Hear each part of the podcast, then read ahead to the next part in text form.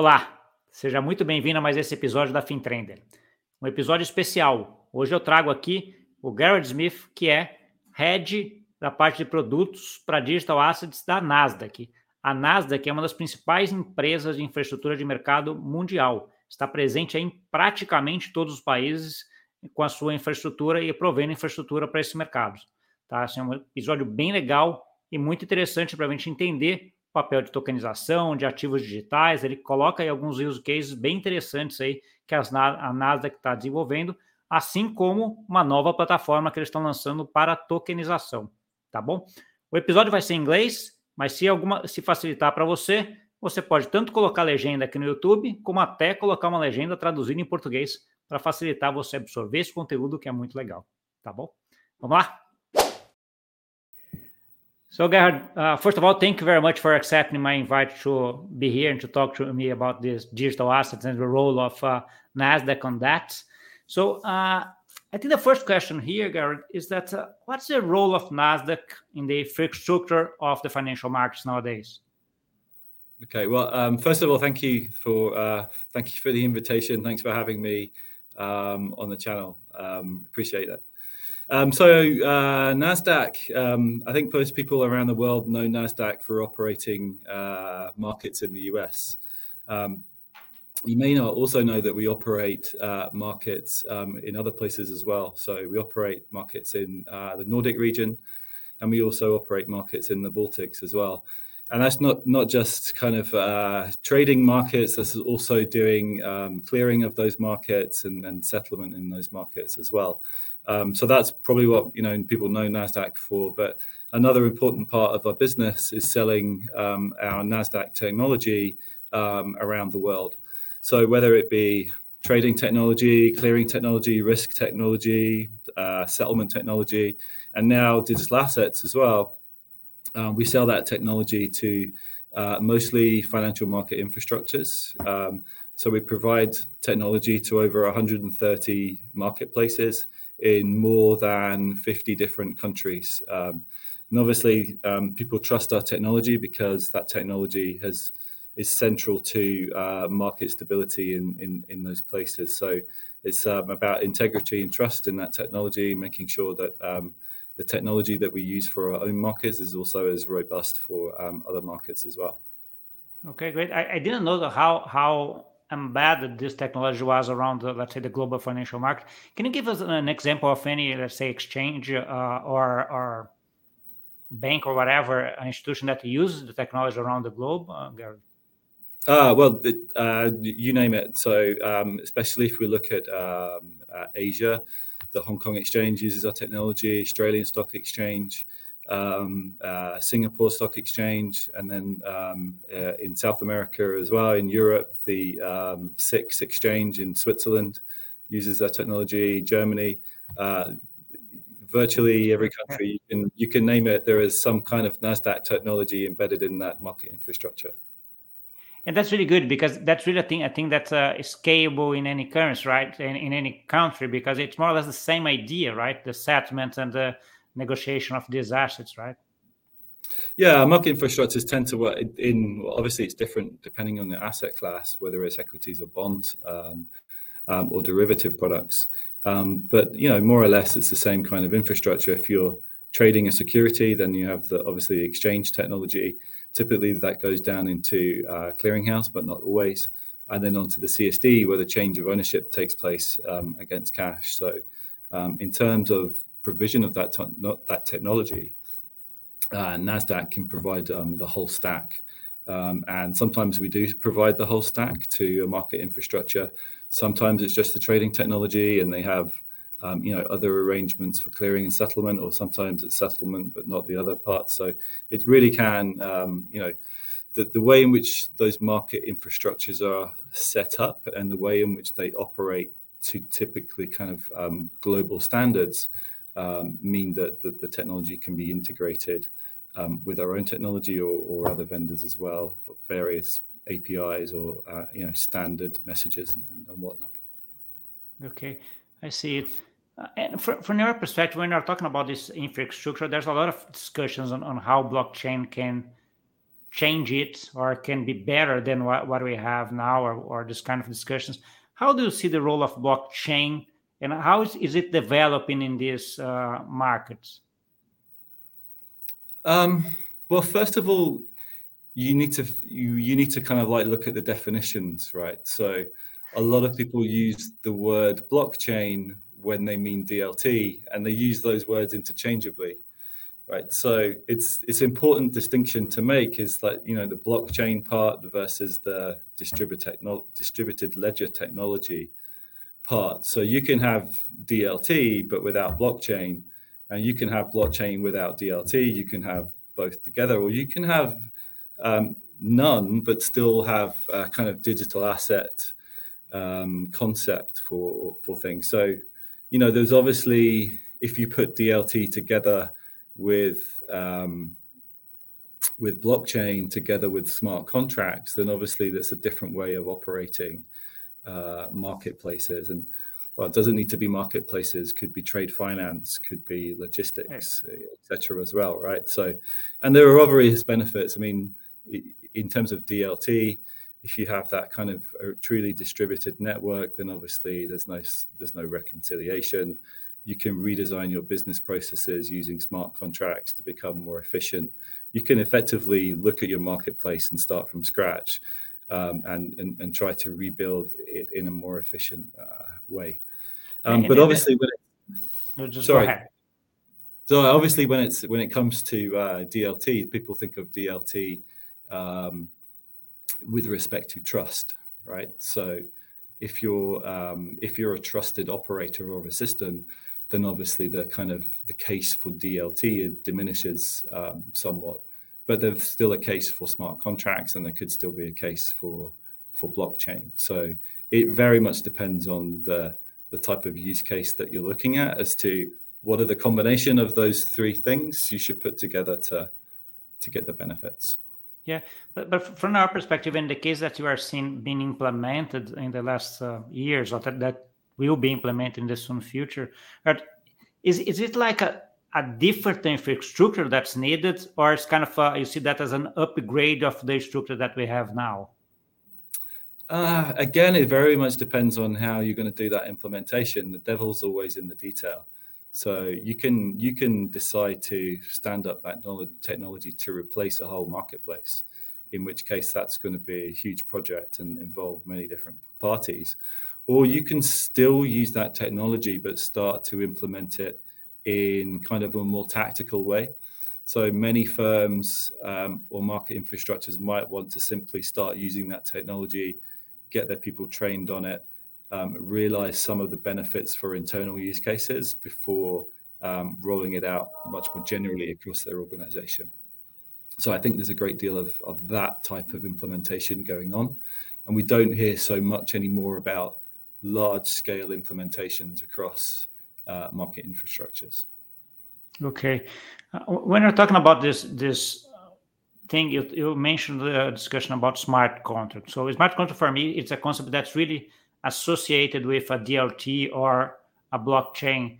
But I kind of guessed here that uh, you kind of segregate that that you can use smart uh, contracting systems that are not DLT and blockchain. Is that it? Yeah, absolutely. So you can use uh, smart contract. Um, you can deploy it on a DLT, but have an underlying database that's not blockchain. Or you can deploy it on a DLT, which consists of a single node um, which is obviously not very distributed, um, and have a have a blockchain underneath or or or a or a you know traditional database underneath, and you will still get some of the benefits of that smart contract, right? So the smart contract is about better kind of um, defining the object and the characteristics and the attributes of a of a security, for example, um, and having those contained within the object itself. And, and, and there's obviously some um, some benefits to doing that, but you get the benefits, but without having the um, what can sometimes be kind of like a big infrastructure challenge to deploy DLT to many nodes, to many customers. Are they going to be nodes that are distributed in their data center, or are you going to manage the nodes? Um, and then uh, and then deciding which blockchain technology you want to use. So it's a it's a complex picture sometimes. Yeah, no, and, and that's that's an important part point that you you said that was not really on my radar because it, it's you can have the let's say all the advantages of a smart contract without having the DLT and blockchain. So that turns the thing much easier for you to implement as in a system that is already there. It's working for some years, and that's uh, that's you don't need to rebuild all the systems in order to have that implementation. That's that's really powerful. Yeah, and obviously, um, if you implement it in the way that you use smart contracts, but you you decide to you know you want to use uh, DLT, but you want to take it step by step, and you're not sure whether your customers want to take um, a node into their back office.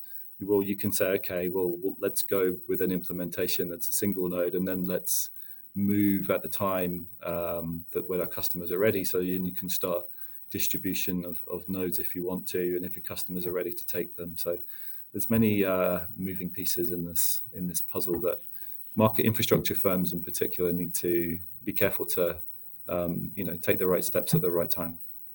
Yeah, that's not not, not an easy uh, easy decision to make, right? As the things are really moving faster than we we, we expect at the at the least. So when we're talking about this, there's another discussion that comes in parallel, which is the discussion of tokenization. So uh, when we're talking about blockchain and asset tokenizations, there's always this tokens that are really they started on the virtual market. Let's say you know uh, virtual like let's say Bitcoin, Ethereum. They are let's say digital by nature. They started digital, but there are also the discussion about uh, tokens or assets that are not really digital yet. They will be tokenized if I can say that word. But uh, uh, how do you see this this thing? Is it really? Is there a need for tokenization of all assets nowadays? Oh, that, that's uh, that's an interesting question, and uh, I, I, think I'm going to say the same thing again. It very much depends on what the business case is and, and and how you deploy that tokenization, right? But you're right to say that um, typically, we think of tokens as something that is a, perhaps a new asset type. Um, so it could be, um, I don't know, the one that we're working on at the moment at Nasdaq is uh, carbon credits. So for voluntary carbon markets, so for that's a new asset type, right? So it kind of lends itself nicely to uh, tokenization use cases. But we can tokenize many things, right? So there's also um, uh, initiatives that we're looking at in Nasdaq around the tokenization of government bonds and corporate bonds.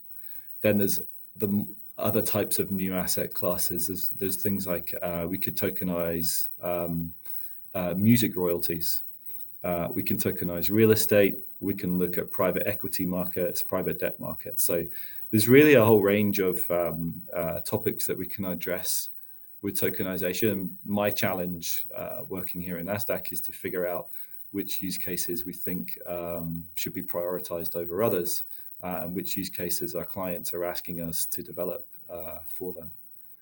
You are saying that you, you put in a system that's really agnostic in terms of uh, asset class, but it, it, cannot really be agnostic in terms of uh, the country or the, the, let's say, the company that's issuing that, right? Yeah, no, I agree. That's that's absolutely the the case. So it's it's asset agnostic, and you can decide to deploy different types of asset classes on that. And whether those asset classes fall under regulatory regime, um, like carbon voluntary carbon market, there's no regulatory regime uh, for that. There is various standards and audits and um, governance around it, but there's no regulator of it. So in that case, you you can go ahead and and and, and and implement know, that with no, no issue with the ruler. Is, is, there any region specifically that you are going for this un, unregulated carbon? Because I know that there are differences between the let's say the carbon market in let's say in Brazil, South America, and other yeah. places? Yeah, so it's uh, it's truly global. So um, we've sold our trading technology for carbon market in Singapore. Um, we're working at the moment with um, registry um, in Finland, and then we see opportunities um, around Asia and South America and other places for. Um, sometimes it's kind of a, a, a, mandate from the government to you know stand up a voluntary carbon market, uh, and sometimes it's kind of like a, a, carbon market which is more global in uh, in in that it will operate sort of carbon credits for products for projects um, all around the world. So it very much depends, but there's definitely uh, opportunities for us there to to use our technology to bring that kind of integrity and um, robustness to those markets that uh, that you would expect from a Nasdaq product. Okay. Besides this carbon market, is there any other other market that you see a lot of demand for tokenization? Yeah, so we're, we're having various different discussions. Um, so uh, government bond, we have um, so central banks and CSDs, obviously talking about um, issuing their government bonds, um, either um, wholesale, to, you know, driving towards digitization or tokenization of those bonds, or doing it on a kind of uh, you know step by step kind of way. So we're working on uh, initiative on, on that one in particular, which will use um, the same product that we use for carbon markets, because like I said, generic functionality, but then tailoring it to. it. So the specific thing that we need to watch out for um, in each implementation that we do is obviously the payment leg um, of uh, moving these uh, tokens around. So obviously, typically we want them to work in a, in a delivery versus payment method, and obviously every jurisdiction or every every initiative you look at is going to have slightly different way of doing uh, payments. So that's where the kind of implementation details uh, come in. It could be central bank money, it could be commercial bank money, maybe a stable coin, for example. But and, and um, just jumping into this discussion, Gerd, how do you see the role of stable coins on this uh, market? I, this is a personal view, so not necessarily one of Mar- uh, of Nasdaq. So I, I, I don't think that stable coins will be around very long, uh, so long as CBDCs um, uh, uh, are starting to be implemented. So I think when you start to see implementation of CBDCs, I think stable coins will fall away. I don't think there's much case for a stable coin if you can um, settle uh, uh, central bank digital currency against whichever asset you're moving around. Okay. Yeah, because that, that's one of the things that I studied a lot, and it's part of my PhD, stablecoins and, and also BDC. So, uh, and, the yeah, no, no, but but but I think that that's as you said, we are talking about a lot about the tokenization, but we need a currency that are on the same level, right? That you can do smart contracts on the currency level as well, so we can just do atomic swaps and all this liquidation that uh, without, uh, let's say, a stable coin or CBDC or a currency that's tokenized, we, we can say that in general, it's it's uh, there's a lot of use cases that, that a token doesn't doesn't uh, cannot apply if you can ha- don't have the let's say the currency tokenized as well. So it's difficult to see. Uh, I agree with you that it's difficult to see now whether it's going to be a stable coin or CBDC. I do see your case on the CBDC. If the CBDC is really widespread and they have the risk, there's no reason for another yeah. credit risk that the stablecoin will always carry, right? So that's a that's a, a, a fair point. But uh, uh, my point is that I see that you have a lot of uh, infrastructure, a kind of agnostic system that you are implementing, but it's also really related to the location or the let's say the company that's uh, doing that, right? So you are kind of uh, providing the infrastructure for them to do that on a regulated way for the governments and, and uh, anyone else. So, but one of the discussions that we have on this new technology, that's really a kind of a global technology. How do you see this implementation uh, that we are doing in a way that it can help the world to be glo- more globalized in terms of financial system? But but I but I think the, the, the technology that we're deploying um, specifically is uh, private networks. So it's not we're not using uh, public uh, networks on chain in order to power our technology. So if you think about you know who our customers are, it's typically market infrastructure providers, so exchange groups, um, clearinghouses around the world, and um, I think it would be difficult to persuade a clearinghouse or, or an exchange group who is a, a highly regulated entity to put their business onto public blockchain um, where you know they can't guarantee um, the robustness of the of no, that. that, that always, my, sorry, go ahead. Yeah, so it's always going to be for for those types of entities um, a deployment onto a, a private permissioned blockchain uh, for them. And then uh, the question that you said is like, how do you make it? How do you globalize financial markets? Well, then it comes down to well, how can you how can you facilitate the interoperability where yes. where two entities want to get together and sort of like I don't know settle currencies across time zones, for example, how do you solve the problem of, well, that entity is using this type of network and the other entity is using a different one? Well, that's where kind of interoperability and uh, various different plugins and, uh, and sorts can can can be developed in order to facilitate that, so that we can still join uh, join different networks up to still get the benefits of that technology. So it's it's not an insurmountable uh, problem. Okay. Uh, I see from, from our perspective, as we are deploying that, let's say on, on a rational base or, or, or in private networks, custody is not really the issue, right, Gary? Because they are they are under the, the let's say the person that's controlling this this system. They are they are doing all the controls uh, on it. Uh, do you see any any discussion on that when you're talking about the tokenization? Is is it an issue for any of the clients that you are talking to? Uh, the fact that would it would be on a private network. No, the, the fact the fact that okay, the, the custody. But every time that we are talking about this new technology, custody is always a thing that comes to, to the mind, right? So that everyone can.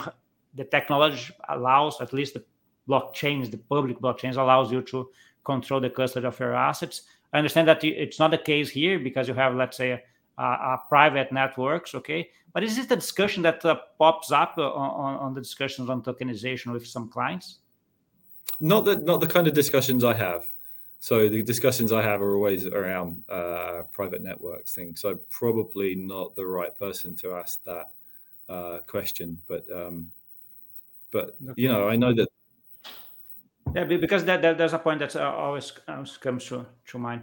But uh, talk, talking about the assets, the assets, the tokenized uh, of assets, you talked about the carbon credits. You said about uh, let's say the government bonds. Uh, at the beginning, you said about real estate as well, right? So uh, it's it's a massive amount of money that that's there, and there's always a case for tokenization of real assets. Since I, I am looking at yeah. this market like uh, several years ago. Uh, but it's developing very, very slowly. I see. How do you see the development of the tokenization of real estates? That's a that's a uh, interesting question. I'm not sure I can give you a good um, answer to that one, but I think it's much more likely to develop in places where they have a particularly dynamic um, real estate market where there's a lot of kind of development going on. So that might be more in, um, uh, let's think, Middle Eastern countries, for example, or countries where um, there is a you know dynamic um, uh, estate industry or one that's really uh, really buoyant. And uh, of course, the idea is that you en- enable people to buy into um, either commercial property or private property, um, which will you know for the benefits of kind of investment in that property. So to see kind of like uh, the value go up over time, but also to realize um, some kind of uh, incremental income from those properties. So it could be could be a hotel that you buy a part of, for example, or it could be um, a uh, a shopping center or something. So the way in which that's done, I think it can be um, tokenized pretty pretty straightforward to do that. Um, but obviously, behind that, there's, an awful lot of legal contractual work that needs to be put in place before everybody gets happy with um, how that's going to operate. And of course, as we're the we're, we're, the guys that supply the technology, we can't do all of that kind of business case and uh, legal stuff for you. So we come at the point at which you're ready to implement that stuff. And and that's a, that's a good point that you, you mentioned because the technology is there, you can provide there that, right? Yeah. So as you said, you have an agno- asset agnostic platform, so it can be whatever token, uh, most of the token that people yeah, think about, but think, you have all the legal discussion before that, right? Yeah, absolutely. And you have to build yourself a business case, right? So how, who's yeah. going to issue the tokens? Who's going to contractually stand behind these tokens? Um, uh, uh, what is the risk of uh, default of the issuer or uh, of the project or whatever? So all of those kind of things have to be thought through by the people that want to to launch that type of business. And I think some, sometimes there's a expectation that if you tokenize something, that you're going to make it more liquid, right? And that you could start trading um, that particular thing. Um, now that that doesn't that's not necessarily true, right? You don't create liquidity by tokenization. but I think it helps. It certainly helps to create um, or facilitate um, and enable um, secondary market uh, trading. But there's, lots of pieces to that puzzle to to make a kind of successful tokenization business of whatever asset class you're thinking of. Okay. Do, you see a case for tokenization as, as a an inclusion case for the people that doesn't have a lot of money to invest in, in assets that nowadays is not available for them? Yeah, certainly, certainly, absolutely. It's a, it, it, the technology definitely enables that. So I've seen use cases of um, uh, certain exchange groups looking at uh, gold, for example. Um, you know, instead of buying um, an ounce of gold for I don't know how much it costs these days, three hundred pounds or something like that. Um, you know, you can buy you know um, fractions of, of gold and, and, and get the benefits from uh, from from that market and and other use cases as well. You know, so the music royalty one is an interesting one as well. So typically, you know, um, uh, an artist or a, um, a music company owns those royalties outright, but they might want to kind of uh, um, sell those royalties, and people they ha- they typically have a steady return um, on them, which is not correlated to financial markets. Interestingly enough. So yeah, that's, that's a, a, yeah, that one that one's an interesting one as well. So there are a number of use cases around that. Yeah, no, that's great. So you, you are based in, in London, Gareth, but, but you see a lot of uh, cases around the world, right? So do you see any big difference between the, the adoption of new technologies or the aim to implement these new technologies that you have, let's say, between Asia, South America, United States, Europe? Uh, is there a big difference or they're more or less aligned nowadays? No, I think uh, I don't see many differences at all. Um, we see differences by region in, in, terms of what they're thinking of, in terms of you know how how they're approaching digitization of their markets. But um, everybody is um, pretty up to speed on how that technology works and, um, and and what they want to achieve. So, yeah, I mean, there's all, all, there's always important conversations you have to have with the client around how we're going to implement it, how are you actually going to deploy it. You know, there's conversations that we started with where you need to say to your client, okay, if you want to go DLT, then what's the distribution of your nodes look like? Are your customers taking them?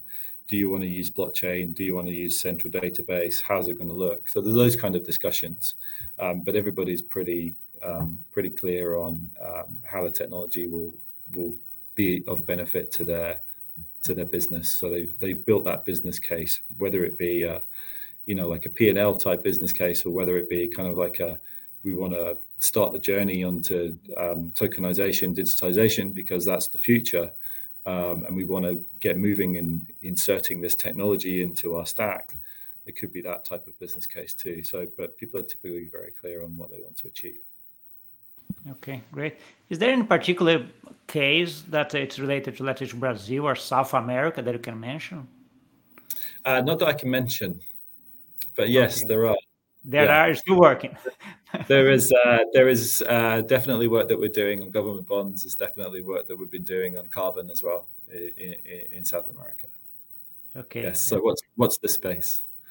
Okay, great. We're gonna look forward for for some communication on that.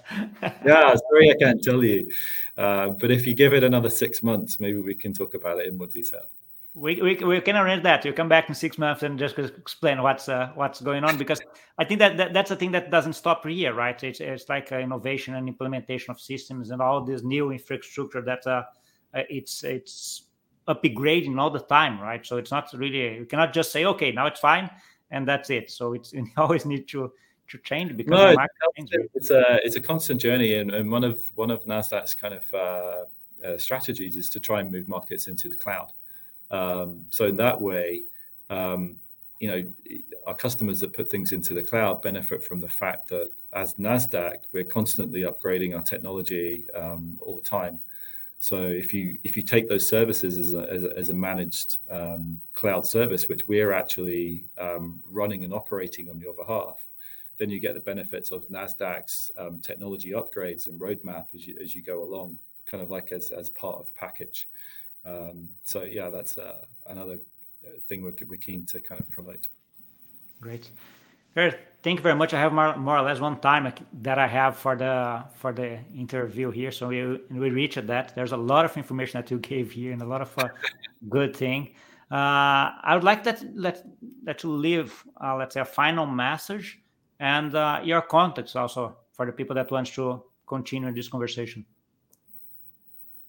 Ah, final message. Um, okay, so um, I guess you know um, we we're, we're really excited about the fact that um, uh, you know customers are taking the journey onto um, digital. Um, so you know what's the space in terms of Nasdaq technology being used um, around the world for digital um, asset issuance, tokenization, settlement in various different use cases, and it's an interesting, very interesting space to work, and I'm uh, uh, grateful for the opportunity to tell you about it. Great. And about the content, if you uh, mm-hmm. let me, I'll get, I'll get your uh, LinkedIn uh, profile here. Just, just put in the description. So if someone wants to continue the conversation with you, they can reach you there. Okay. Perfect. And thank you very much. And I, I just take a note here that in six months' time we're gonna be again here, so we can explain this new projects that you are dealing with. I look forward to it. Uh, thanks for having me on. It's been uh, it's been a great great to chat to you.